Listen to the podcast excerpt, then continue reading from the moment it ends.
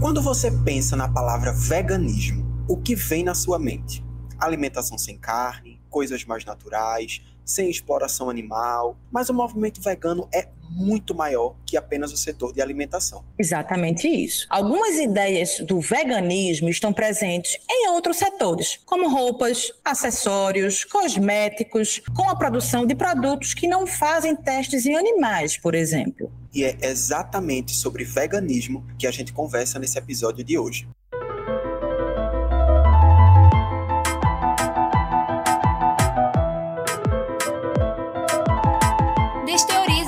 Podcast sobre ciência e um monte de assunto que quase ninguém entende direito.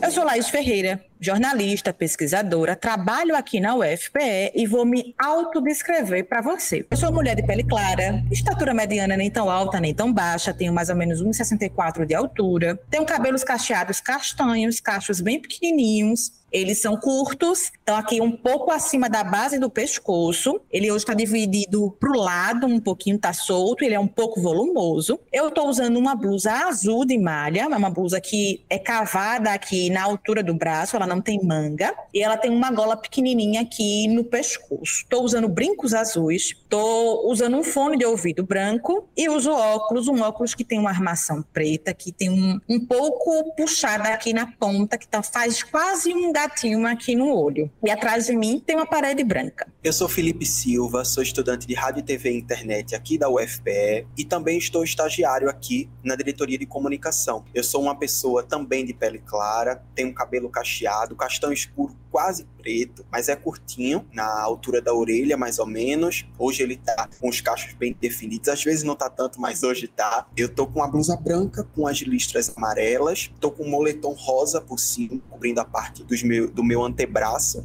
porque tá fazendo frio aqui onde eu tô. Eu uso óculos também, um óculos de armação arredondada, dourada, e é isso. E hoje a gente recebe aqui uma dupla de convidadas que vai conversar com a gente sobre veganismo. Vamos começar chamando aqui para conversa Bárbara Bastos. Bem-vinda, Bárbara. Se apresente para quem está nos ouvindo te conhecer melhor. Olá, pessoal. Obrigada pelo convite. Eu sou professora de administração da UFPE. Eu também produzo o programa Realidades para a Rádio Universitária da UFPE FM e também participo do grupo de pesquisa ECOA, Estudos Críticos Organizacionais da Alimentação. Muito obrigada pelo convite. Para mim é sempre bom falar de veganismo porque é um assunto que é muito importante na minha vida. Eu decidi virar vegana há 11 anos atrás, né? então tenho alguma experiência com isso e participo do movimento vegano desde então. É, me descrevendo, né? então eu sou uma mulher de pele clara, tenho cabelo nos ombros, ondulado, e cabelo e olhos escuros, castanhos escuros e uso óculos também. Bem-vinda, Bárbara. A gente que agradece a sua participação e quem também conversa com a gente hoje nesse episódio episódio é Luana Antero. Bem-vinda, Luana. Se apresenta para a gente, por favor. Oi, gente.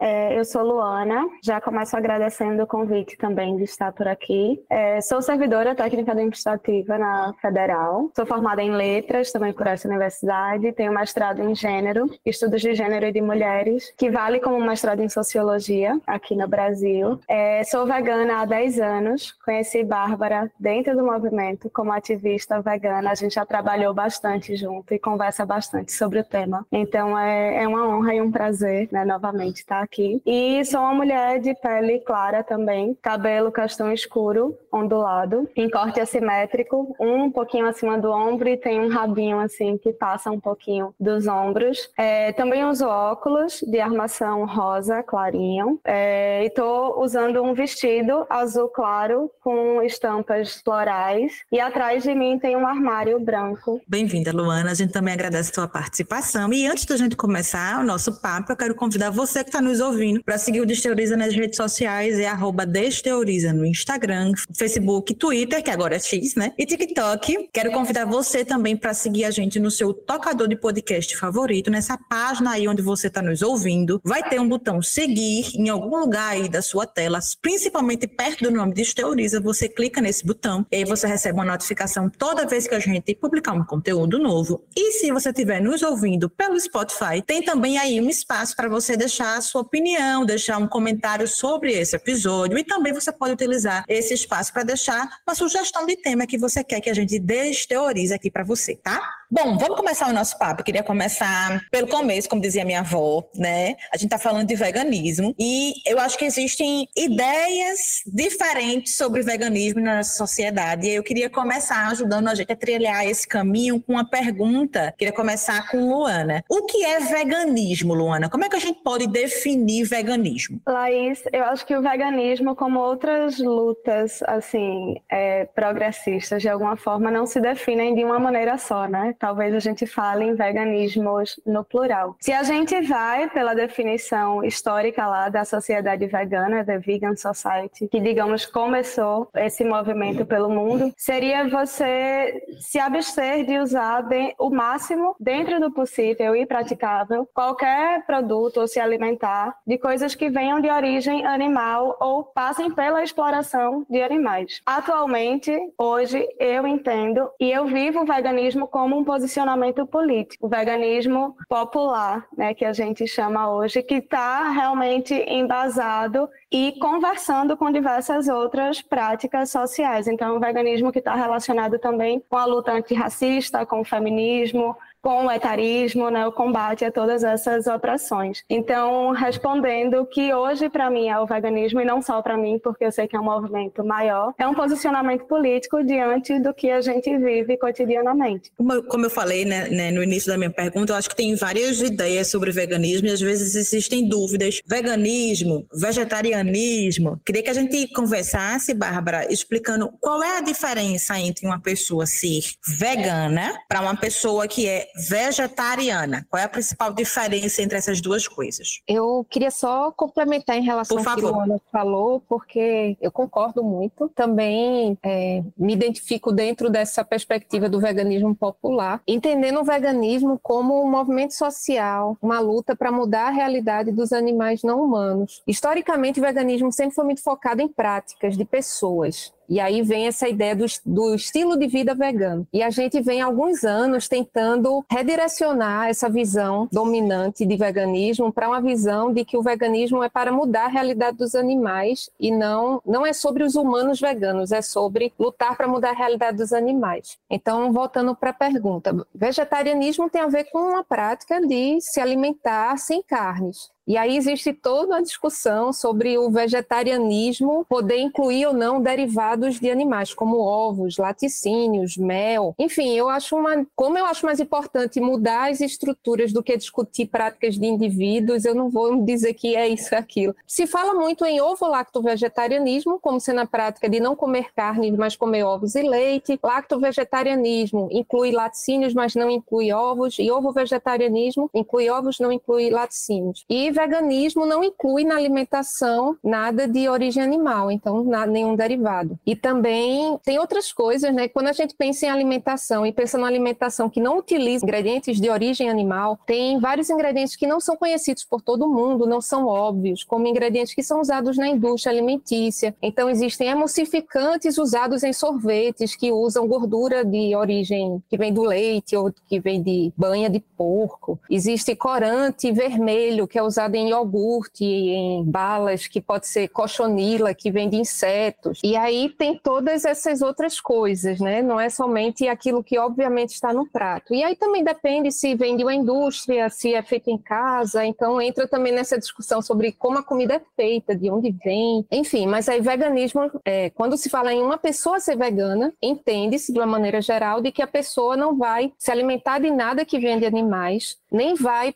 é, se envolver, participar de atividades que geram exploração animal de alguma forma. Então, ela não vai usar nenhum vestuário que foi extraído de animais, por exemplo, seda, couro. É, a pessoa não vai assistir uma apresentação que utiliza animais, seja num rodeio, vaquejada ou de animais aquáticos, não vai visitar um aquário. Enfim, tem, tem coisas que a gente não sabe e tem coisas que a gente não consegue evitar. Por exemplo, pneu de ônibus utiliza ingrediente de origem animal, mas a gente, numa cidade grande, numa metrópole, que precisa se locomover, a gente não pode simplesmente dizer eu vou boicotar ônibus, né? Então, por isso que sempre se falou dentro do possível e praticável. Mas é aquela história de sempre procurar alternativa. Todo medicamento no Brasil é testado em animais, porque a legislação obriga, né? E aí a pessoa não vai tomar o medicamento quando precisar, isso não faz sentido. E aí o que é que as pessoas até fazem piada no meio vegano? Um vegano morto não fez nada pelos animais, né? Então você precisa de um medicamento, você vai lá e toma. Você vai tentar por outras frentes modificar a forma de liberação de remédios para que métodos alternativos de teste sejam adotados em substituição. Quando a gente fala então de vegetarianismo, a gente está falando do universo da alimentação. Se consome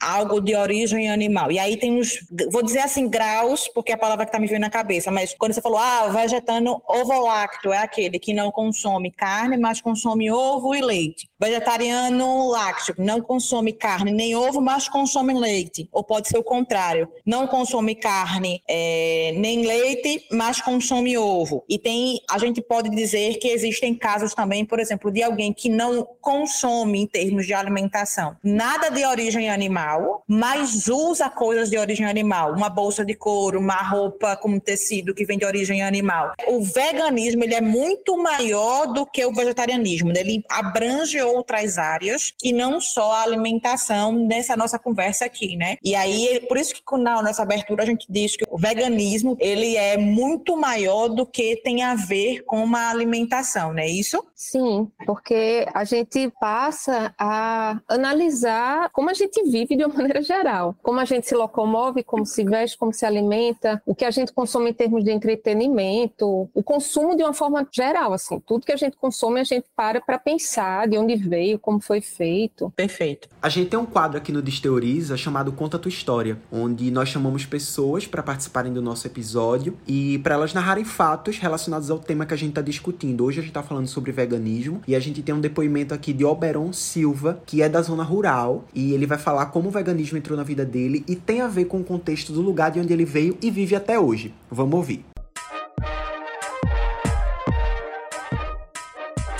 Conta a tua história.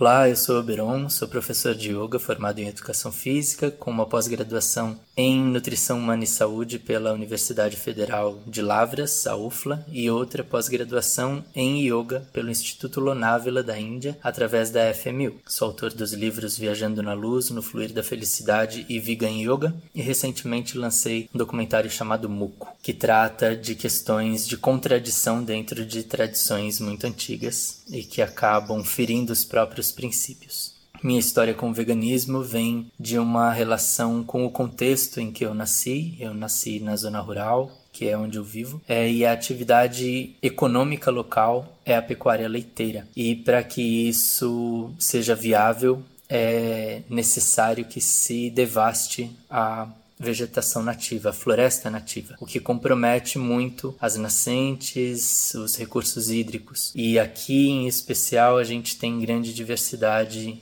hidromineral e isso vem sendo afetado. E o que mais me motivou mesmo a entrar nessa luta, que vem desde 2003, é a forma com que são criados esses animais, né, os animais da pecuária leiteira. E a partir do momento que eu me dei conta disso, eu fui expandindo para outras áreas e hoje vejo como um movimento político, um movimento social que deve ser incorporado a outros movimentos também, assim como esse movimento deve incorporar os outros movimentos também. A gente está falando aqui, a gente falou na nossa abertura que o veganismo ele está presente em várias áreas da vida das pessoas, né? E é exatamente isso que a gente estava falando agora. Então, para a gente começar pela saúde, Luana, eu queria saber quais são os benefícios do veganismo para nossa saúde, né? Enquanto seres humanos e em que um estilo de vida é, como o vegano pode impactar positivamente na saúde das pessoas como um todo, assim. É, eu vou começar respondendo dizendo que eu não sou uma profissional da área da saúde, tá? Então, talvez eles, os que são abertos ao veganismo e não tratam desse tema com preconceito, pudessem dar respostas mais específicas com relação a, a nutrientes e tudo. É, mas da minha prática vegana e de algum conhecimento que a gente precisa adquirir para conversar com as pessoas que não entendem o que é veganismo, eu acho que hoje está bastante comum, por exemplo, a gente ver pessoas que estão se abstendo de consumir lácteos, né? Leite e seus derivados, muito por conta de alergia. A gente sabe que o leite produz muito muco e isso afeta bastante quem tem rinite, quem tem sinusite, quem tem outros tipos de, de alergias ambientais de uma maneira geral. Então, só de pensar em tirar esse elemento da alimentação, que é, digamos, o ponto inicial do veganismo, muitas vezes, já traz uma melhora muito significativa na nossa saúde, com relação à respiração, com relação a corpo. Quem pensa em emagrecer, em desinflamar, né, você desincha bastante, porque tira um elemento realmente inflamatório da nossa alimentação, assim como a carne e assim como outros produtos de origem animal. Então, tem essa parte física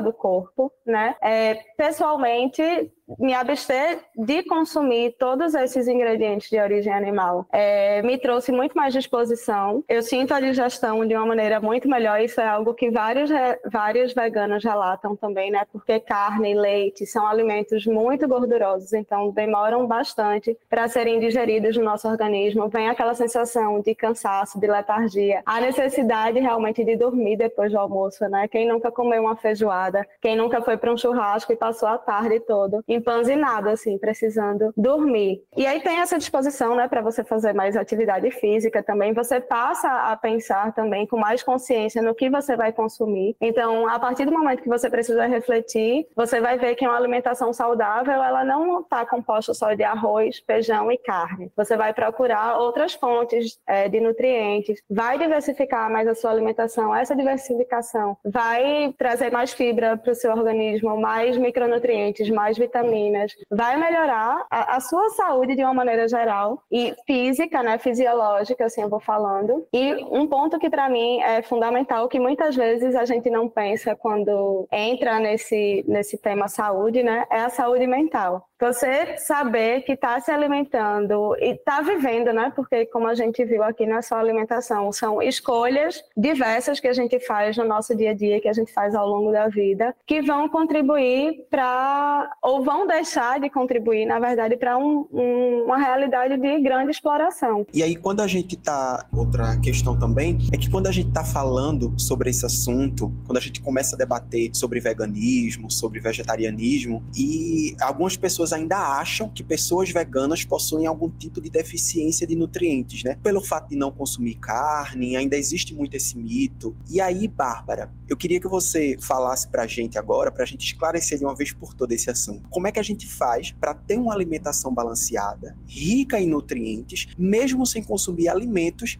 de origem animal. Durante muito tempo, na área de nutrição, se acreditava que era necessário é, consumir a chamada proteína completa, que dizem, ah, porque a carne tem a proteína completa, o ovo tem a proteína completa. O que é isso? É ter o conjunto de aminoácidos essenciais. É porque proteína não é um tipo, é um conjunto de tipos que alguns a gente precisa ter na alimentação e os outros o nosso corpo mesmo produz. Esses essenciais estão todos, o conjunto todo, eu não lembro agora quantos, quantos são, tem todos na carne, tem todos no ovo. Só que o que se estudou depois foi que a gente precisa ingerir, mas não necessariamente de uma mesma fonte. E aí, onde é que a gente consegue todos os aminoácidos essenciais? Na combinação de cereais e leguminosas, o famoso arroz com feijão, que pode ser também macarrão com lentilha ou pão com romos, que é feito de grão de bico. Ou seja, comendo cereais e comendo fontes, é, comendo leguminosas, a gente consegue comer os aminoácidos essenciais. O que é que mais tem né, na carne, no ovo, nos laticínios. Aí tem alguns nutrientes que são necessários, é, que estão em alimentos do reino vegetal. E aí, assim, também dizendo que eu não sou da área de saúde, mas todo vegano estuda um pouco sobre nutrição, então já fiz cursos, assisti palestras, li livros, né? Tenho dois filhos, então também tive esse cuidado de me preocupar na minha gestação e na alimentação deles. Então, assim, o que tem também de importante? Ferro, o feijão é uma ótima fonte de ferro. Zinco, feijão também. Cálcio, feijão também tem cálcio, mas também tem cálcio em folhas verdes escuras, em algumas sementes, como gergelim. É, alguns tipos de tofu, que é tipo um queijo feito de soja, se for feito de um. Na forma tradicional, ele é fonte de cálcio também. O ômega 3 tem na linhaça, na chia, enfim, estão na alimentação. Se a gente tiver alimentação balanceada, a gente vai ter o que a gente precisa. Quando você pensa, assim, o principal substituto realmente são as leguminosas. Então, uma pessoa que faz uma mudança de alimentação para uma alimentação, enfim, onívora, com todos os alimentos, para uma alimentação vegana, ela vai comer mais feijão, tá? E o que é que ela está fazendo? Automaticamente corta um monte de gordura e acrescenta um monte de fibra. E aí diminui muito as calorias na ingestão, então a pessoa precisa comer um volume maior de comida e é muito mais fácil ela ter um controle calórico adequado. Por isso que muita gente emagrece. Se a pessoa continuar comendo o mesmo volume, ela vai emagrecer até demais, vai sentir fome, né? Então tem que ter um reequilíbrio. Algumas pessoas precisam comer com mais frequência, algumas pessoas precisam inserir outras fontes de gordura na alimentação, comer mais amendoim, castanha, abacate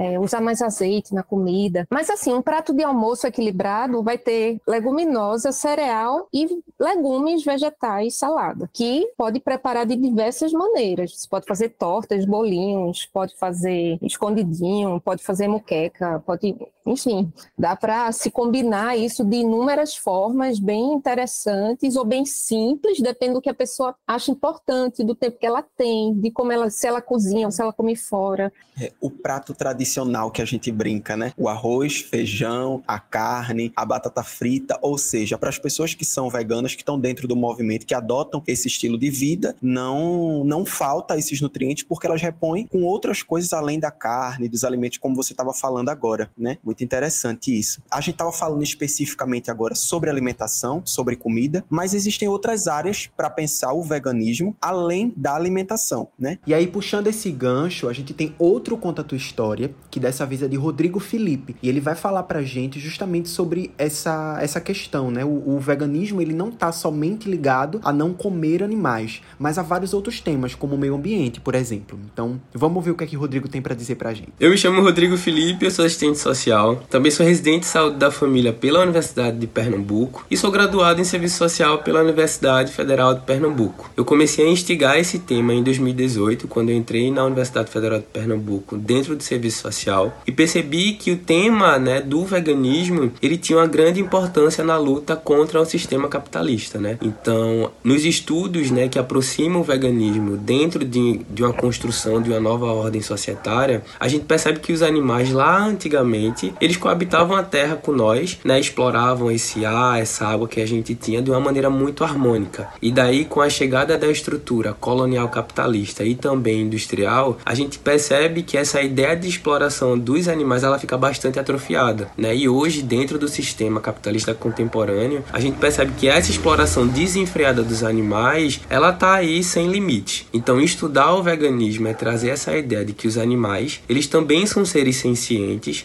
e que também a gente precisa ter limites em relação a esse tema. Então isso vai envolver questões do meio ambiente, vai envolver questões de gênero, raça e classe e um debate aí muito muito muito cultural que a gente precisa trazer para a sociedade e também trazer um pouco essa ideia de que os humanos e os animais eles estão aí para coabitar a Terra de maneira bastante harmônica. Então o veganismo ele começa aí a trazer esse debate em relação a esse tema. E agora eu queria perguntar para vocês duas sobre quais são os benefícios do veganismo para o meio ambiente e para a sustentabilidade. Eu sei que Luana já comentou sobre isso, Bárbara também no começo acabou pegando esse gancho, mas aí a gente pode se aprofundar agora para falar especificamente sobre esses dois temas, né? O meio ambiente, sustentabilidade. A gente pode começar por Luana e depois passar para Bárbara. Eu acho que eu vou começar comentando um, um grande mito ou uma grande questão que vários veganos escutam, né? Que é a questão da soja, da monocultura de soja, que somos veganos e por isso estamos contribuindo para a devastação da Amazônia, porque comemos soja. A soja da monocultura, essa soja que está desmatando, que está queimando tudo lá, ela é em grande parte produzida para virar ração para os animais de corte, né? Então, ao nos abstermos de consumir carne, os veganos já deixamos de contribuir com grande parte dessa essa cadeia produtiva como um todo. E aí, se você pensa, não é só você desmatar e devastar toda uma área para plantar soja, para alimentar o gado. É toda a estrutura de frigorífico, o consumo de energia ali dentro, tanto de poluição de água, é o antibiótico que é dado para esses animais, antibióticos e outros remédios, né, que é dado a eles. O custo de, de transporte, porque precisa ser em, em, em carros especiais, né, com refrigeração toda a manutenção disso. Eu brinco assim com, com minha família às vezes que eu vou fazer feira e vou passar a tarde na casa da minha mãe, por exemplo. E eu digo, ah, eu acabei de vir do mercado. Ela, mas como assim a feira tá no carro? Eu, mãe, eu não compro carne, não tem congelado, não tem nada que vai apodrecer no meu carro se ficarem algumas horas ali, né? Não é bom deixar frutas e legumes, enfim, tão abafados assim, mas eu não corro o risco de, de, de gelar, de descongelar nada e aquilo apodrecer. E aí, se a gente vai pensar no gás que é usado para refrigeração e quando isso solta no meio ambiente. Então, são questões que é, é toda uma cadeia produtiva que, obviamente, o vegano não está completamente isento disso, mas reduz drasticamente o impacto ambiental que, que se tem ao adotar uma alimentação vegetariana estrita e não só a alimentação, né, mas é, toda pensar toda essa nossa cadeia de consumo reduz bastante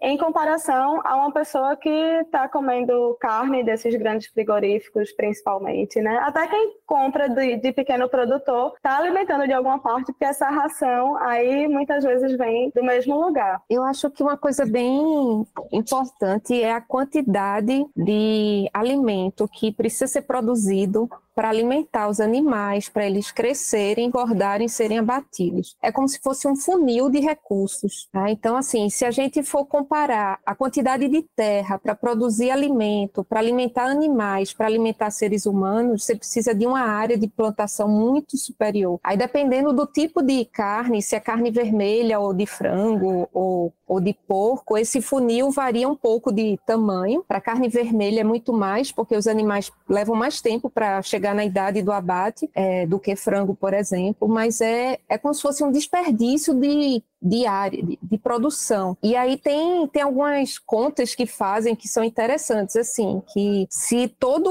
o planeta parasse de consumir carne, a gente poderia ter uma população de humanos de bilhões e bilhões a mais do que a gente tem hoje, porque a terra agriculturável seria suficiente para alimentar todo mundo. Mas no modelo em que se produz grãos para engordar animais, para alimentar pessoas, a gente só consegue, consegue entre aspas, nesse planeta, porque tem gente abaixo da linha da pobreza, tem gente com alimentação inadequada e tem muitas pessoas que têm uma alimentação com muito pouco consumo de carne, não por uma escolha, mas por viverem em pobreza, numa situação de vulnerabilidade social, né? Então, eu acho que é uma coisa que eu sempre reflito quando eu sou quando eu estou decidindo ou pensando sobre algum tipo de consumo, que é o seguinte: se todo mundo no planeta fizesse isso, isso seria viável? Se não é, eu estou tomando uma parcela de recurso que eu não deveria. Né? Eu acho que é, uma, é um uso predatório do, do planeta e a gente não, não deveria fazer dessa forma. Vão ter pessoas que consomem carne que vão dizer, ah, isso é falta de fiscalização, ah, tem que ter regulamentação e tal. Tem hoje? Não, não tem. Então, se você está consumindo hoje, você está consumindo dentro desse sistema de produção, né? E aí eu acho que cabe a quem consome carne fazer esse tipo de demanda. Se você consome carne, cobre do governo que fiscalize e que não faça isso. É que eu gostaria de complementar a resposta de Bárbara também com mais dois pontos que eu lembrei. E a gente falou aqui dos animais terrestres, né, e aéreos, e esqueceu de falar da, do impacto ambiental que tem também na pesca, né, na pesca de arrasto, para que as pessoas que consomem peixe, quem come peixe não é nem vegetariano, nem vegano, é, é uma pessoa que se alimenta de carne e que tem um grande impacto ambiental também, porque eu não tenho números, tá, gente? Essa parte, assim, se Bárbara tiver depois e quiser complementar, por favor. Mas é, para fazer pesca de, de vários desses peixes, você joga uma rede gigantesca no fundo do mar e ali você destrói grande parte da vida marinha daquele espaço para pescar uma quantidade ínfima, ínfima de peixe que não justifica assim, como vegana, eu acho que não justificaria nada pescar o peixe, né? Mas é, considerando todo o impacto ambiental que tem aí, não se justifica pelo dano ambiental gigantesco que é causado. Uma comparação que me veio agora é quase como você desmatar, de fato, a Amazônia para plantar soja, para produzir pouquíssima carne, né, é, de gado para alimentar as pessoas, seria talvez equivalente ao impacto ambiental que você causa também nos oceanos para pescar o tanto de peixe alimentar uma quantidade ínfima de pessoas também. E um outro ponto que eu lembrei, tem um amigo nosso também, Diego, que ele é médico infectologista e ele tem pesquisado também o desenvolvimento de superbactérias e a nossa resistência a antibiótico muito pela poluição dos lençóis freáticos que vem da da indústria, da agroindústria, né? porque você dá antibiótico para os animais para que eles sobrevivam tempo suficiente para o abate e não cheguem lá apodrecidos né, de alguma infecção. E esse antibiótico vai sair, assim como sai na nossa urina, sai do jeito que precisa sair do nosso organismo, sai nos animais, só que numa quantidade muito maior, porque você pensa na população pecuária, a população de gados que tem no Brasil, tomando muito antibiótico, tomando muito remédio, isso vai para os lençóis freáticos que chega na água que está todo mundo consumindo de alguma forma. Então, acabamos virando pessoas resistentes a tratamentos antibióticos e daí começam a surgir superbactérias, né? E aí não é só uma questão ambiental no sentido de terra, de planeta, mas afetando a população também de uma maneira geral. E acho que são dois pontos bem importantes de a gente lembrar aqui, afetando também a nossa saúde, né? Foi um ponto que Perfeito. E tem, você falou, você começou sua resposta antes de Bárbara, Luana, dizendo assim: ah, vou falar aqui de um mito que é a, a, questão da soja. Então, eu queria pegar esse teu gancho. Tem algumas frases que se fala muito, que são consideradas às vezes, inclusive, muitos mitos quando a gente pensa em veganismo, vegetarianismo, que eu queria trazer aqui para a gente comentar, queria ouvir vocês sobre essas frases, inclusive para ajudar a desmistificar essa ideia, né, para a gente pensar melhor sobre isso que é dito nesse universo a partir de uma perspectiva é, vegana, disso que eu vou trazer aqui. Um primeiro mito é, que eu acho que as pessoas dizem muito relacionado ao veganismo é que ser uma pessoa vegana custa caro. Custa caro ser uma pessoa vegana? Você falou aí de supermercado, Luana. Eu sei que é um dos tópicos. Queria te ouvir em relação a isso. Custa caro, sobretudo porque vocês, no começo do nosso episódio, se colocaram assim: né, veganismo popular, né? Então, passa de alguma maneira também por essa questão da possibilidade do consumo sem ser consumir coisas de origem animal. Ser vegano, ser uma pessoa vegana, custa caro ou é possível dentro dessa perspectiva de um veganismo popular, Luana? É possível. Sempre que me vem com esse comentário, eu respondo com uma pergunta, né? De, e lembro do que é um prato típico brasileiro, como o Felipe também trouxe aqui. O que é alimentar um almoço típico nosso: arroz, feijão, bife, batata frita ou uma salada normalmente composta de arroz e ou oh, de arroz, desculpa, de alface, tomate e cebola às vezes. E aí desses elementos, o que é que o vegano vai consumir? Arroz, sim, feijão, sim, batata frita, sim, salada, sim, vai tirar a carne, que é o elemento mais caro. E com esses elementos que eu comentei que o vegano vai consumir, ele já tem as proteínas e outros nutrientes necessários para ficar bem de saúde. E aí, se você tira o elemento mais caro do prato, como é que a alimentação vegana vai ser mais cara? E a gente está falando de alimentação somente porque também é algo que está mais presente no nosso dia a dia, né? A gente, a gente espera que as pessoas consigam fazer três refeições e sabe que não é a realidade de todo mundo, mas pensando nessa perspectiva de você tirar a carne do prato, você já tirou o elemento mais caro que teria aí. Um vegano que se alimenta assim, consumindo conscientemente ou consumindo de maneira popular,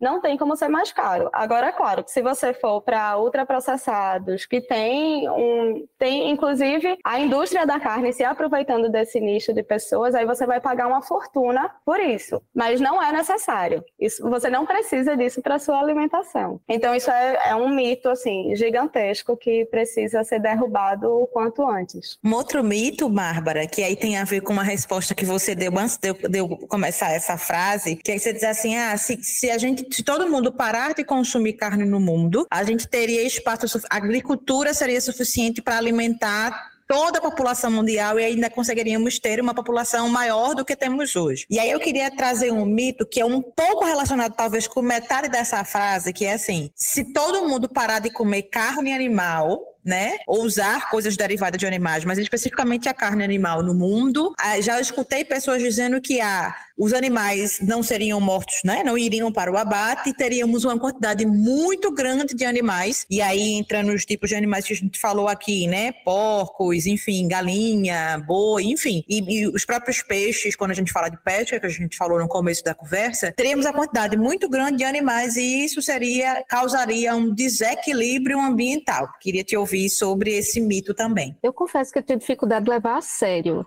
essa afirmação, porque parte de uma ideia de que iria acontecer tipo uma revolução dos bichos, seria essa ideia de que num estalar de dedos ninguém mais comeria animais e todos eles estariam soltos na natureza se reproduzindo numa velocidade enorme. Então assim, é bem difícil imaginar isso, é mais fácil imaginar que haja uma transição, haja uma redução de consumo e o que realmente acontece na indústria de produção animal é uma reprodução artificial deles. Então então, os animais não estão se reproduzindo naturalmente, existe inseminação artificial dos bichos. Isso faz com que nasçam em muita quantidade, né? Então, por exemplo, as porcas reprodutoras, elas são ficam tendo várias gestações para ter vários porcos assim em série para irem engordar e ser abatidos para produzir carne suína. E na natureza não seria nesse ritmo. Enfim, teria uma redução da reprodução dos animais e é muito improvável que eles de um segundo para o outro parasse o consumo e eles fossem soltos. A gente vive num mundo capitalista. Quem é que é o, o dono de animais animais, assim, de, de, uma vasta produção que vai soltar o capital deles, né? Um outro mito, Luana, que eu queria te ouvir, tem um pouco a ver com uma frase que você usou algumas respostas atrás, mas que eu vou retomar agora, que é a ideia de que, quando a gente estava conversando, né, de que pessoas que são veganas precisam, não teriam todos os nutrientes, aí você trouxe, né, é possível ter uma, uma alimentação balanceada, rica em nutrientes, sem consumir alimentos de origem animal. E aí, um mito relacionado a isso, relacionado a nutrientes, é de que o ser humano humano ele é um ser carnívoro. Nós nascemos para comer outros animais e que se não fosse assim, se não fosse da nossa natureza, a gente já viria com todos os nutrientes prontos. Não haveria necessidade de consumir animais para ter alguns tipos de nutrientes que a gente precisa para viver.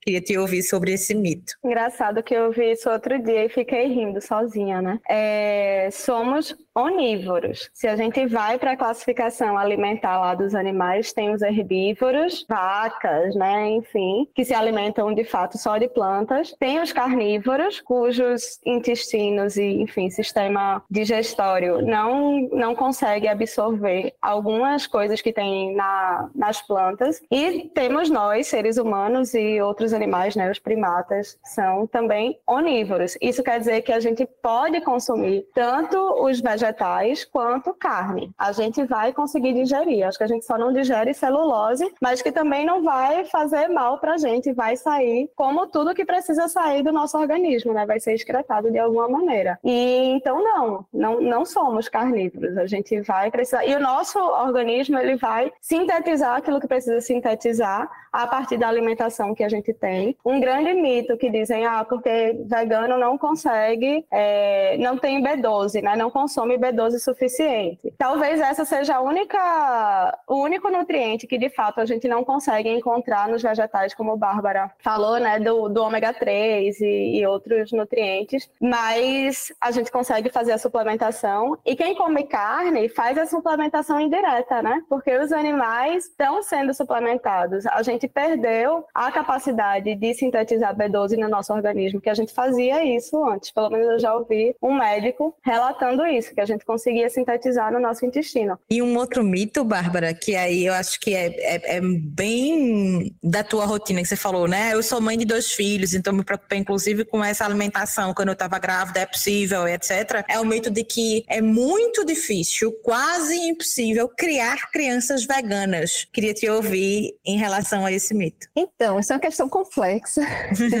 porque a gente tem uma sociedade onde a maioria das pessoas não é vegana e muitas pessoas têm preconceito, né? Então, assim, eu já me deparei com situações chatas, difíceis e com situações de muito acolhimento e inclusão. Então, enfim, a gente vê, vive situações de vários tipos. Do ponto de vista da nutrição, é perfeitamente viável criança comparada com adulto precisa de mais proteína. Então, assim, se, uma, se um adulto vegano consegue ter proteína no nível adequado, comendo leguminosas em duas refeições ou em uma refeição no dia, a criança precisa nas duas. Então, eu dou feijão no almoço no jantar, né? Isso não é uma grande dificuldade, né? B12, todo mundo suplementa B12 aqui em casa. Às vezes é difícil encontrar pediatra que entenda e que oriente adequadamente. Eu consegui, tem uma pediatra maravilhosa acompanhando meus filhos. Tem alguns que não se atualizam e ficam reforçando crenças e não acolhem. Já, já vi relatos muito tristes de pais que foram maltratados por pediatra, de questionarem a responsabilidade com os filhos, é, quando na verdade pais veganos costumam pesquisar muito mais sobre alimentação do que os que não são.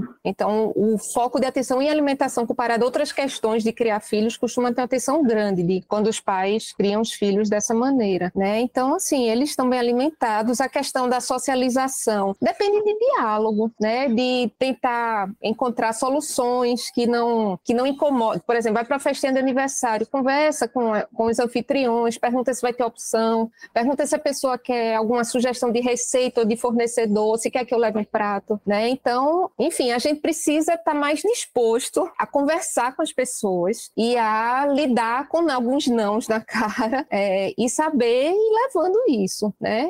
Eu acho que termina sendo bom. Eu acho que as crianças aprendem a negociar desde cedo, a se adaptar, né? Enfim, o meu filho, ele nunca teve colega de escola vegano, sempre foi o único da sala até hoje, ele tem 13. Minha filha de 6, ela tem uma coleguinha vegana, é, tem coleguinhas vegetarianos também. Então, para ela, eu acho que é um pouco mais fácil, né? Porque ela não é a única. Ao mesmo tempo, eu vejo ela muito mais curiosa sobre os alimentos de origem animal. Ela quer saber como é e o que é isso, isso tem gosto de quê? E aí eu apresento para ela coisas que têm gosto semelhante, né? E com ela eu preciso gastar mais, assim, a conversa também, porque deve, eu sei que tem gente que pensa, ah, os pais impõem veganismo aos filhos, né? Tá, mas os pais que não são veganos, eles impõem o consumo de animais aos filhos. Se a gente parar para pensar, criar filhos, até eles crescerem, a gente impõe uma série de coisas. A gente que compra roupa, a gente que, que define onde eles vão morar, que escola eles vão, a gente põe a vida a eles, a partir do que a gente acredita ser certo ou errado, né? Então, não acho que os pais veganos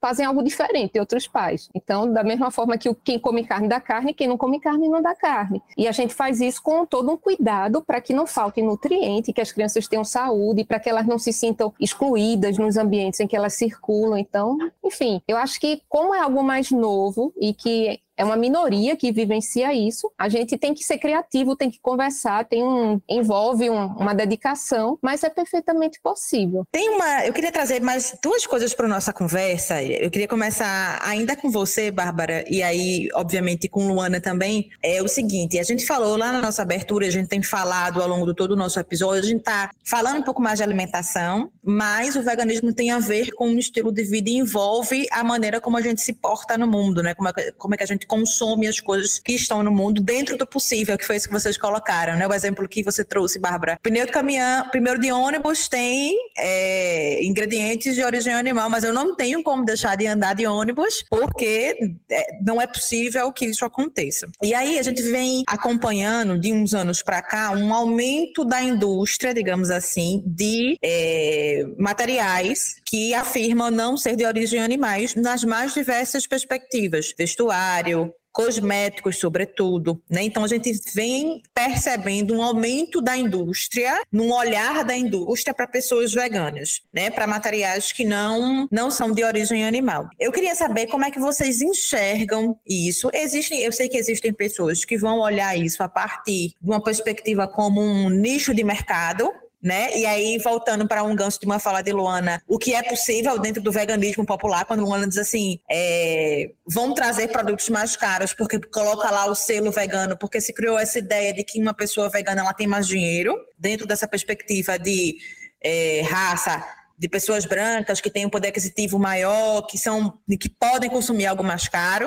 Queria saber como é que vocês enxergam essa volta que o mercado está dando para dar mais opções é, de produtos veganos nas mais diversas áreas. Como é que vocês enxergam isso, tanto em relação ao consumo, quanto também em relação a esse nicho de mercado? Queria ouvir vocês. Acho que a gente pode começar por Bárbara e depois ir para Luana. Eu queria primeiro agradecer pela pergunta, porque assim Isso tem muito a ver com onde o movimento vegano está hoje, especificamente aqui no Brasil. A gente assistiu alguns anos atrás a um, a um grande avanço da indústria alimentícia sobre essa questão de produtos veganos. E isso gerou uma grande discussão dentro do movimento, porque uma parte do movimento começou a achar isso maravilhoso.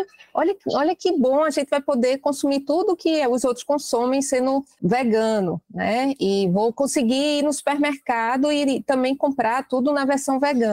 E outra parte do movimento olhou para isso e disse: isso não é bom, porque a gente está cada vez mais associando o veganismo a uma prática de consumo que é dependente da indústria alimentícia, que tira a autonomia das pessoas sobre isso, porque a indústria alimentícia e ultraprocessado diz muito sobre perda da autonomia alimentar, que você vai comprar pronto algo que você não tem como reproduzir na sua casa, porque depende de um maquinário e de ingredientes que você não consegue comprar e fazer. É, e aí tem a perda de autonomia, tem as questões de saúde envolvidas e impacto ambiental, porque alimentos ultraprocessados têm maior impacto negativo para a saúde e maior impacto alimentar, é muito baseado em monoculturas, né? E cria toda uma dificuldade da adesão ao veganismo, porque são produtos que são caros, né? E aí o que é que as pessoas começaram a enxergar o veganismo? Para ser vegano, eu tenho que comprar queijo vegetal, eu tenho que comprar manteiga vegana, eu tenho que comprar hambúrguer, hambúrguer vegano que vende lá no Pão de Açúcar. Quem é que tem acesso a esse tipo de produto? É uma pequena parcela da população. E aí o conceito de veganismo popular, ele surgiu dentro desse debate sobre que veganismo nós queremos defender, que é um veganismo que não vai partir do que a indústria quer vender para as pessoas, mas é um veganismo que deve partir das pessoas que defendem os animais e defendem um mundo onde os animais não sejam explorados. Eu acho que quando a gente entende o veganismo não como uma prática de consumo, mas como uma consciência política de fato, e aí pessoas que estão politicamente conscientes dos diversos âmbitos da vida, elas vão pesquisar, vão ler rótulo, vão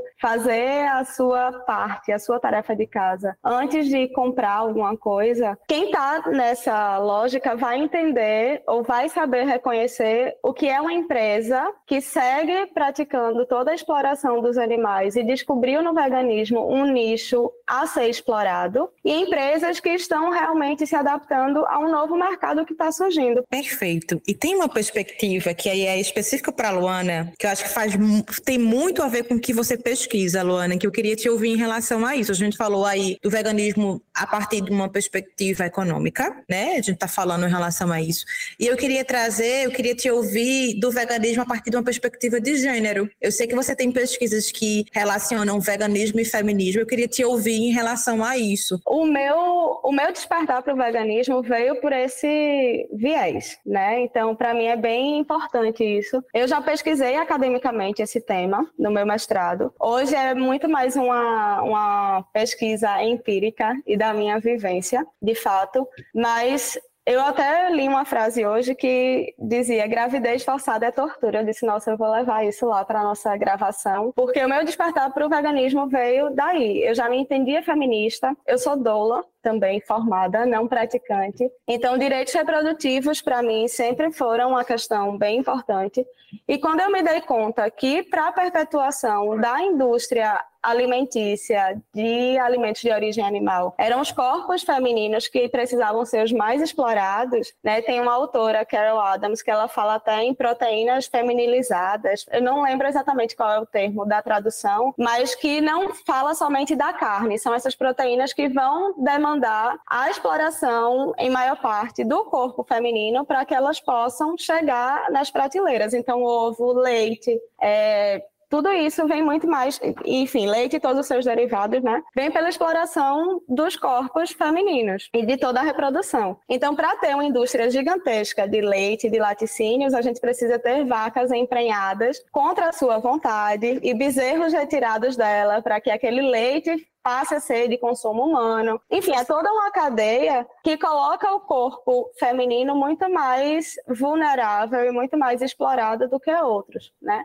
A gente estava falando durante a nossa conversa, né, várias vezes sobre a questão de como as pessoas veganas é, é, lidam com as dificuldades do dia a dia, enfim. Vocês falaram também da, da necessidade de ter opções veganas, vegetarianas nos lugares. E aí, aproveitando esse gancho, eu quero pedir para vocês, vocês duas, darem dicas para quem está fazendo a transição, para quem quer ser uma pessoa vegana, para quem tem interesse sobre o tema, muitas vezes tem certos receios. Quais são as dicas principais que vocês dão para essas pessoas que estão querendo ingressar no movimento vegano? Eu acho assim que tem um momento que a pessoa precisa parar e, e tipo analisar o que ela faz no dia a dia que nem sempre a pessoa tem tanta consciência ou reflexão sobre, né? Tipo, vamos sair do automático, vamos pensar o que eu preciso, do que eu preciso e quais são as alternativas. É, então, assim, o que mais impacta, obviamente, é a alimentação, porque é o que a gente faz mais, né? A gente come de três a cinco vezes por dia e aí tem que se alimentar. E onde é que eu me alimento? É em casa, é na rua. E aí dá uma estudada, assim. Se eu for cozinhar, então, é entender o que, é que eu, o que é que eu vou cozinhar ou não, adaptar minhas compras e adaptar minhas receitas. E aí tem muita informação. Desde que eu virei vegana, que eu indico o mesmo blog que continua maravilhoso, que é o blog Papa Capim, www.papacapim.org, de Sandra Guimarães, que a gente começou sendo fã dela, depois somos amigas dela, né, Luana?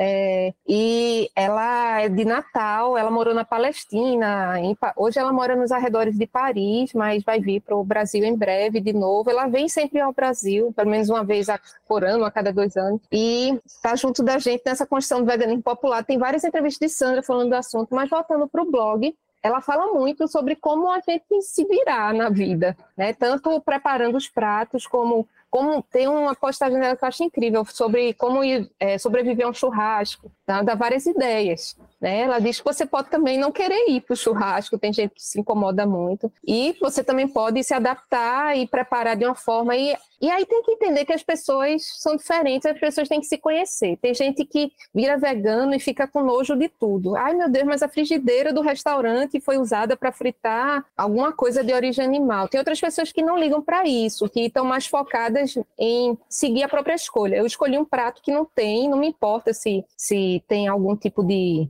enfim, se usou as mesmas coisas, usou a mesma chapa para fritar um hambúrguer. Não tem uma regra, eu sou muito contra o veganismo se deter em escrever uma cartilha do que um vegano faz e um vegano não faz. Eu sou a favor da gente discutir como a gente pode disseminar práticas que utilizam menos os animais. Eu acho que é por aí que a gente deve focar o nosso esforço. Mas então, se você come fora, tem lugar que já tem opção vegana, tem lugar que não tem, ou tem lugar que tem, mas que ninguém chamou de opção vegana, tá? Então, não precisa ter escrito que um prato é vegano para ele ser vegano. Você pergunta: o que é que vocês usam aqui nessa preparação? Vocês usam azeite ou usam manteiga nessa farofa? É feito na hora? Se for feito na hora, dá para fazer diferente? É, vegano também viaja e vai para a cidade interior, vai para lugares onde não se fala muito em veganismo e é sempre na base da conversa, né? E aí ir adaptando. Então, assim, em casa eu acho mais fácil, porque você vai com o tempo isso, e não muito tempo você fica craque, assim, você sabe que você vai usar é, na rua, se é um lugar, os lugares que você sempre circula, você vai conhecendo, vai perguntando. Tem pessoas que estão muito acostumadas a comer a mesma coisa e não veem que tem ali na frente dela opções. É, ah, não tem o que comer na rua. Poxa, em Recife tem tapioca em toda esquina, tem pipoca, tem paçoquita. Eu acho que são algumas coisas que a gente come com bastante frequência, né? Ah, eu fui, fui numa pousadinha no interior, não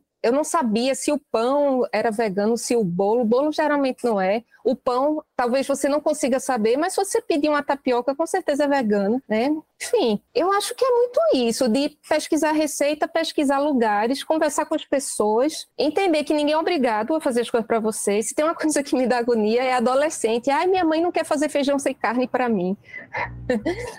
adolescente que quer virar vegano, vá para cozinha, você tem muito tempo. Você pensa que não tem tempo, mas você tem muito tempo. Faça feijão e ofereça para a família inteira. De repente, sua mãe deixa de fazer feijão e você faz feijão sem carne para todo mundo. Olha só. E aí, Luana, conta pra gente quais são as tuas dicas. É um pouco alinhado com o que Bárbara falou, mas a primeira dica que eu dou para todo mundo é acrescente antes de tirar. Porque, e aí, em todos os aspectos. Aí você não vai passar a sentir falta daquela roupa que você tinha. Vai, você vai experimentar antes coisas, é, antes de dizer, ai, porque agora eu não como mais nada, porque agora eu não tenho mais o que vestir, eu não tenho mais sapato, não tenho maquiagem, não tenho nada. Começa a testar. Eu acho, é, é possível. Tem pessoas que viram veganas do dia para noite. Mas eu acho sempre um movimento um tanto perigoso quando a gente toma uma decisão tão grande como essa. Para mim, foi e segue sendo sendo a maior e mais importante decisão que eu já tomei na minha vida, porque impacta diversas outras, né? Então, acho que é realmente uma decisão muito grande para você dizer, ah, agora virei vegano e pronto, vou me desfazer de tudo que eu tinha, vou aprender tudo do zero. E você tem uma grande sensação de falta. E é muito difícil você ter vontade de continuar se você está sempre sentindo que não tem, né? Poxa, porque antes era assim, a gente sempre vai voltar lá para trás e dizer, ah, porque antes eu tinha isso e agora não tenho. Então acrescente antes de tirar, vai experimentando, faça uma refeição sem nada de origem animal, amplie isso para outros dias, teste uma roupa, uma bolsa que não seja couro, né? Vai experimentando. E outra coisa é aprender a cozinhar, fundamental, mas aprender a conversar também, não só de perguntar isso que Bárbara falou, né, de chegar nos ambientes e saber negociar é, as suas escolhas, para que isso não seja uma imposição para as pessoas, nem você se sinta frustrada com aquilo ali, mas aprender a conversar também com os seus familiares, com todo mundo. Para mim, o aspecto mais difícil do veganismo é o aspecto social. Tudo que eu decido e faço por mim é eu tiro de letra, assim, é, é mamão com, com açúcar, sabe? É muito fácil. Agora, você negociar esses ambientes festivos, familiares, é, e, e todas as perguntas que vêm, né? Gente, eu sou vegana há 10 anos e eu escuto esses mitos de pessoas da minha família há 10 anos, que já conversaram comigo várias vezes. Então aprenda a conversar, né? Sem se enfurecer, sem reforçar o estereótipo do vegano chato, do vegano intransigente, sem, sem que você se fira também, sem que você precise ceder para pertencer àquele espaço, mas tenha calma, não chegou para todo mundo ainda, nem sei se um dia vai chegar. Eu queria complementar uma coisa que, na verdade, foi o que fez eu virar vegana naquele momento, que foi conviver com pessoas veganas. Eu tinha medo de virar vegana. Eu sempre cozinhei, sempre gostei de comer comida boa, e eu tinha medo de, ah, eu vou ficar triste, eu vou passar vontade. Até que eu comecei a conhecer pessoas veganas e conviver com elas, e eu vi que elas não estavam sofrendo, não estavam passando vontade, elas conseguiam resolver isso de várias formas. Então, converse com pessoas ou pela internet, grupos, grupos, sei lá, o Facebook está meio devagar, né? Não sei. Mas enfim, na vida real também, conheça pessoas veganas, converse com pessoas veganas, que isso faz toda a diferença, tá? Então, às vezes você tem uma dúvida que é muito importante para você e que quando você vê como alguém resolveu aquilo na vida dela, você vê, nossa, então isso pode funcionar, né? E a questão de desabafar das dificuldades, enfim,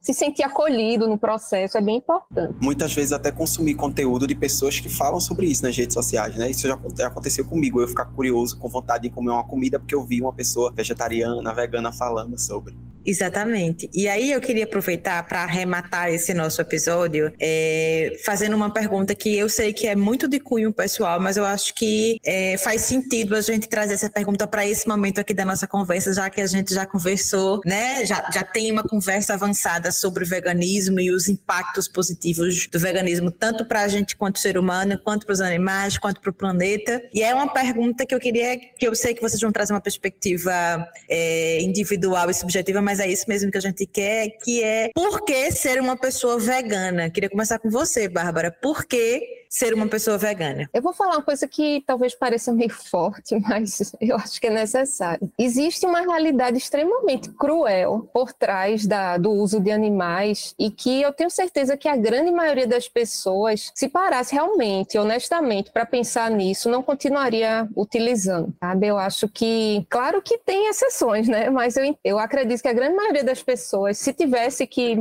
matar o animal que come, se tivesse que arrancar o couro do animal para fazer uma bolsa, optaria por, por outra, outros produtos, outros alimentos. Tá? Então, eu acho que a gente deve parar de esconder isso, porque a, a, realidade é que a sociedade esconde. A gente não vê propaganda de carne que mostre abate, né? Isso é nem de leite que mostre onde as vacas ficam quando estão sendo ordenhadas, porque as pessoas não se sentem bem com animais sendo torturados e assassinados. Então, eu acho que a gente deve olhar para o veganismo porque utilizar animais, explorar animais gera muito sofrimento. Fora a destruição do nosso planeta, fora todos os problemas de saúde que vêm junto com, com isso. Então, eu acho que é por aí. Para mim, é isso. O veganismo é, é, um aspecto político da minha vida que perpassa e fala por todos os outros. Foi a partir da consciência do veganismo que eu passei a entender a minha forma de, de consumir, de estar no mundo com pessoas e com, com outros animais. E quando ela fala assim da,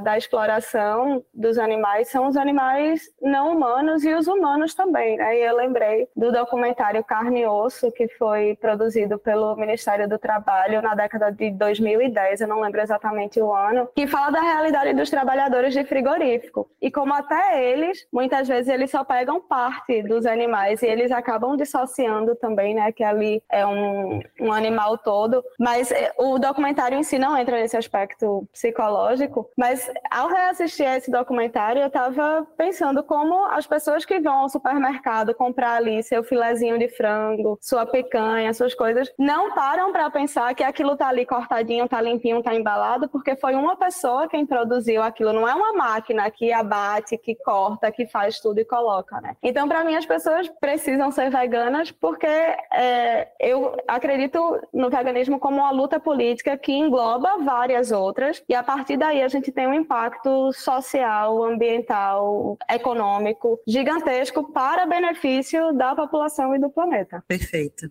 É, o nosso episódio ele tá chegando ao fim, né? O papo tá sendo incrível. Eu, por exemplo, tô aprendendo muita coisa que eu tinha bastante curiosidade, mas não sem antes a gente dar as nossas famosas indicações, né? Todo final do episódio a gente sempre indica conteúdo para você que tá nos ouvindo, que quer saber um pouco mais sobre esse assunto. E aí eu queria começar por você, Bárbara. Queria saber quais são as indicações que você trouxe para quem tá nos ouvindo, né? Para que elas possam entender melhor sobre esse assunto que a gente discutiu hoje, o veganismo. Tá, então vou reiterar o blog Papa Capim, de Sandra Guimarães, que tem muita receita e tem muitos, tem muitos textos incríveis sobre veganismo e questões relacionadas. É, eu faço parte da União Vegana de Ativismo, que é uma rede de coletivos que defende o veganismo popular, que Luana também participou da fundação lá em 2018. É, e tem um site, tá? Então, União Vegana de Ativismo. Tem os, vocês acham no YouTube o site, e tem um canal do YouTube que na pandemia a gente fez muitas lives explorando diversos assuntos com, com convidados incríveis, então super recomendo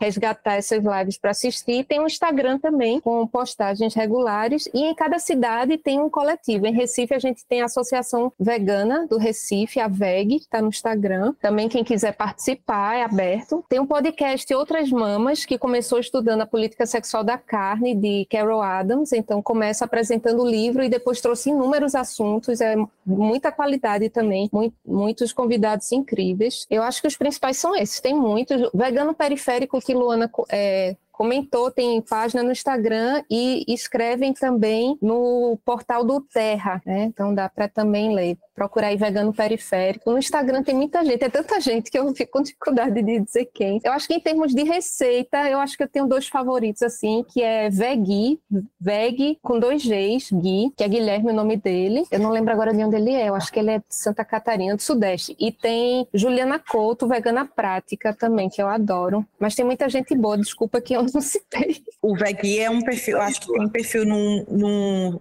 Instagram, Instagram, né, Bárbara? Sim.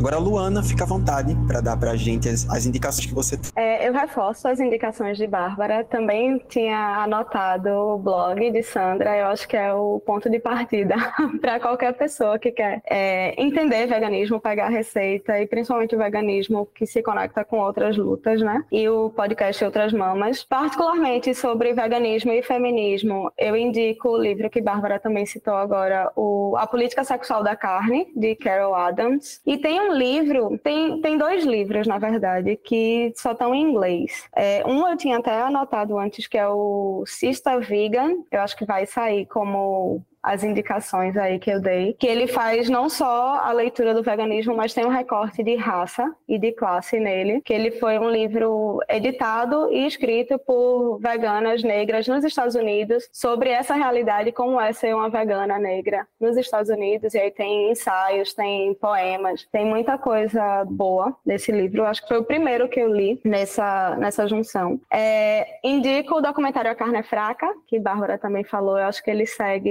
importante para quem quer conhecer. Aí tem alguns outros documentários também, para quem tem mais ou menos estômago. Tem o Cowspiracy, que eu acho que dá para encontrar na Netflix. Tem o Terráqueos, que eu assisti pelo YouTube. Recomendo demais assistir Terráqueos. Agora vão com, com calma, vão com cuidado, que ele é, é forte. E no Instagram também, em receita, eu indico o perfil de Talita Xavier, que tem receitas muito boas e ela é maravilhosa. Ela começa todos os vídeos com mais um dia no meu barraco e vai mostrar uma culinária vegana bastante acessível e muito criativa. criativa. Você lembrar o arroba dela, Luana? De Thalita Eu acho Xavier. que é arroba Thalita, Thalita Xavier. Xavier. Thalita com TH. Perfeito. A gente coloca todas essas indicações de Luana e de Bárbara, a gente vai deixar nas nossas redes sociais, em especial no Instagram. Então vai estar lá bem bonitinho os nomes, onde você consegue encontrar e também as nossas indicações aqui de conteúdo do Desteoriza. A gente trouxe três indicações, além do que as meninas já deixaram. A primeira é um livro, A Revolução dos Bichos, de George Orwell. A segunda é um documentário chamado Forks over knives. É um termo em inglês, mas que é Troque a Faca pelo Garfo, que está disponível na Netflix. É um documentário que foca nos problemas de saúde. Então, uma nutricionista e um cirurgião, eles começam a investigar doenças degenerativas que surgiram nos últimos anos e descobrem que a maior parte dessas doenças pode ser evitada e até mesmo revertida através de uma alimentação saudável baseada em plantas. Então, pesquisas existências comprovam, por exemplo, que doenças como diabetes e alguns tipos de câncer são, em sua grande maioria, desenvolvidas né, causadas por um estilo de vida que a gente leva. Então, assiste esse documentário na Netflix. É, e um outro documentário chamado Mission Blue, Missão Azul, uma tradução literal, está disponível na Netflix, que é um documentário que retrata a campanha de uma oceanógrafa para salvar os oceanos é, de várias partes do mundo das ameaças como pesca abusiva, resíduos tóxicos. E aí, Luana tocou um pouco nesse assunto também, né, quando ela falou das pescas de arrasto. Então, mostra um, o impacto dessa pesca predatória, né, da poluição e do despejo de resíduos químicos nos oceanos para a vida marinha. E aí mostra essa campanha está disponível na Netflix, Mission Blue, e aí todas essas indicações, tanto de Luana quanto de Bárbara, e as nossas indicações a gente deixa bem direitinho no Instagram do Desteoriza, arroba Desteoriza, vai estar tá lá post tanto no feed quanto vai ter um destaque lá, indicações. E aí tem vários destaques com as, todas as indicações de todos os episódios aqui do Desteoriza. É isso aí. E antes de terminar aqui o episódio da gente, eu queria agradecer a vocês, Luana, Bárbara.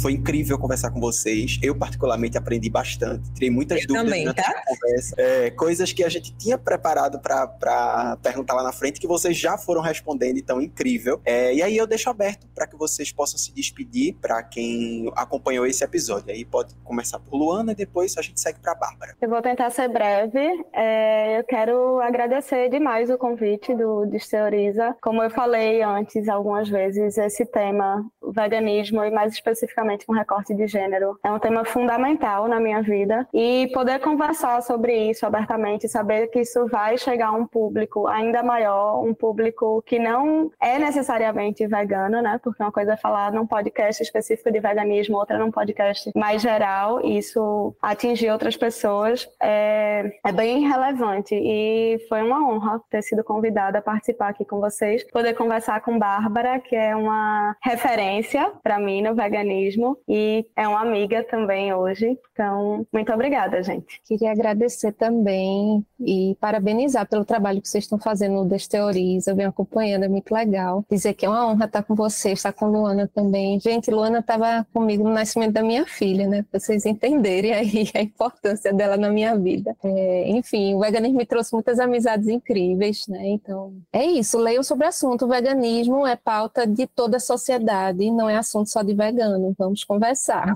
Obrigada, gente. A gente que agradece, Luana, Bárbara, Felipe. Assim como Felipe, também aprendi muito nesse episódio, muitas informações importantes, como você bem colocou, Bárbara. Vamos conversar. E aí, você que está nos ouvindo, a gente também agradece por você ter chegado até aqui e também, se você puder e quiser, indica esse episódio para uma pessoa que você conhece que não precisa ser necessariamente vegana. Se for também, fique à vontade para enviar esse conteúdo, mas também se não for, fique à vontade para enviar para que a gente consiga conversar mais sobre esse tema. E aí, agradecer por você ter chegado até aqui e também te convidar novamente para você seguir o Desteoriza nas redes sociais, é arroba Desteoriza no Instagram, Facebook, Twitter, que agora é X, e no TikTok, para acompanhar a gente, seguir a gente nos tocadores de podcast. E se você estiver nos ouvindo no Spotify, aproveita aí no espacinho, né, que vai ter uma pergunta para você escrever o que é que você achou desse episódio, deixar as suas impressões e também sugerir algum outro assunto que você queira que a gente desteorize aqui para você, tá? O Desteorize, ele é produzido pela, pela Diretoria de Comunicação da UFPE e é também um projeto de extensão da mesma universidade e esse episódio foi apresentado por Felipe Silva e por mim, Laís Ferreira, teve produção de Jonas Lucas Vieira, pós-produção de Marília Félix, edição de Laura Marinho e design de Ludovico Soares, Sandra Chacon, Marcos Melo e Ana Letícia Buarque. A gente te espera no próximo episódio.